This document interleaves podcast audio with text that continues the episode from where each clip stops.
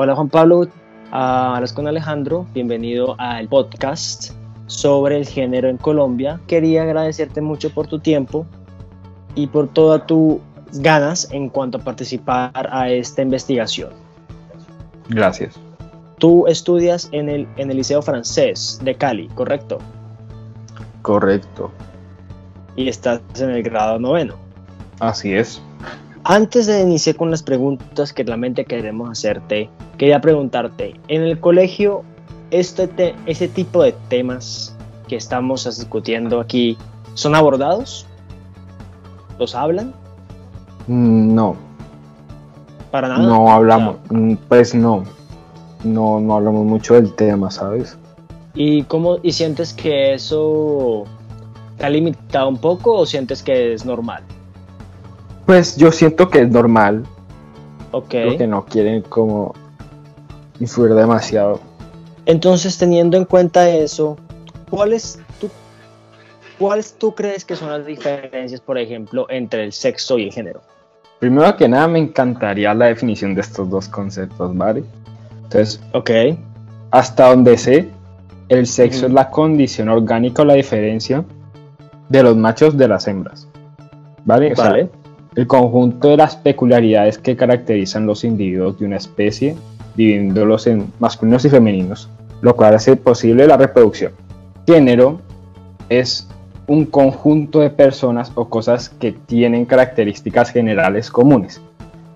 Es decir, el género es un término, término técnico específico en ciencias sociales que alude al conjunto de características diferenciadas que cada sociedad asigna a hombres y mujeres.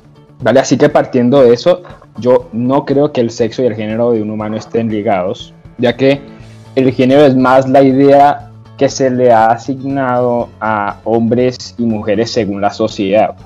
Es por eso que el sexo se usa en biología y el género en ciencias sociales. De acuerdo, de acuerdo. Pero entonces tú crees que no hay absolutamente ningún tipo como de que el sexo está ligado como en el género de manera parcial ¿O crees que pues, es realmente algo, dos conceptos muy separados? No, no están muy separados, no están muy separados, pero definitivamente no hay una relación muy unida que digamos así. Tiene, el sexo se puede como asociar a las ideas que se le asignan a los hombres y mujeres, pero definitivamente no pienso que de una manera muy unida, pues al menos en estos tiempos. Ok, ok. ¿Y cuál tú crees que, por ejemplo, sería una diferencia entre el sexo y el género? Bueno, las diferencias que creo que hay entre el sexo y el género es que no se refiere al mismo término, no se aplican en el mismo ámbito, ¿vale?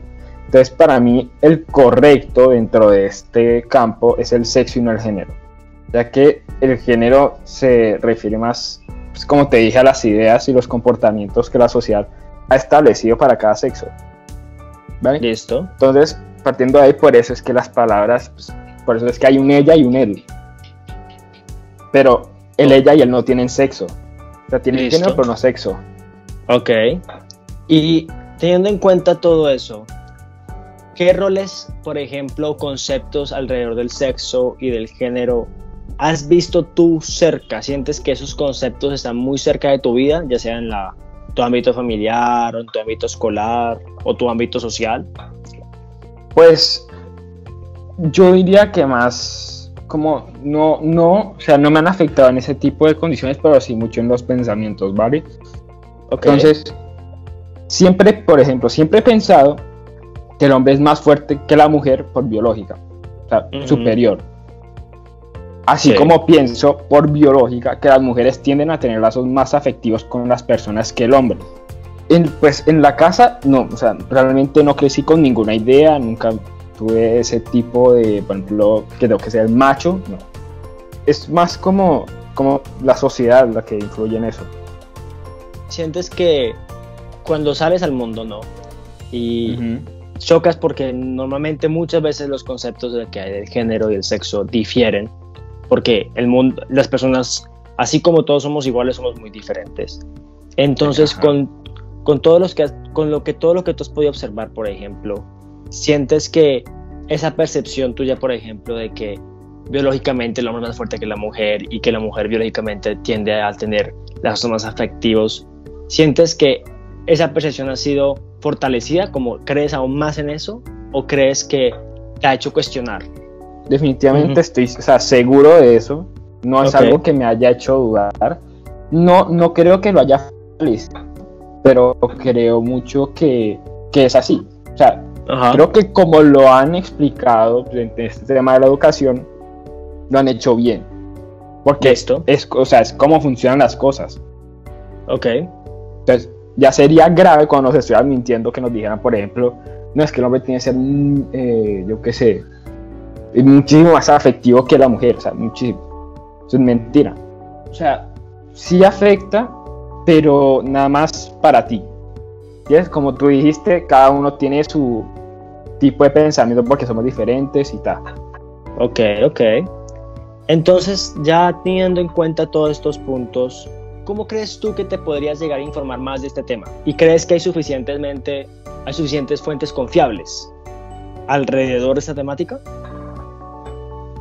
Yo, bueno, empezando, sí, creo que hay suficientes fuentes para informarse de este tema y creo que sobran. creo, que, creo que lo más fácil es empezar como a indagar por internet sabiendo buscar bien, haciendo las preguntas correctas, probablemente se pueda llegar a aprender aún más sobre no solo lo que no solo el del sexo y el género, sino un poco más de todo esto que la sociedad y la, y la biología. Ok. Pero definitivamente hay que informarse primero antes de hablar ciertos tipos de temas. Absolutamente, estoy de acuerdo con eso. Bueno, Muchas gracias Juan Pablo por tu tiempo. Aprecio mucho toda esta conversación, fue extremadamente educativa y espero verte pronto y poder seguir discutiendo esos temas en el futuro. Muchas gracias por participar con la Universidad Javeriana. Más gracias a ti. Y que tengas una feliz tarde y que disfrutes el resto del año. Vale, gracias.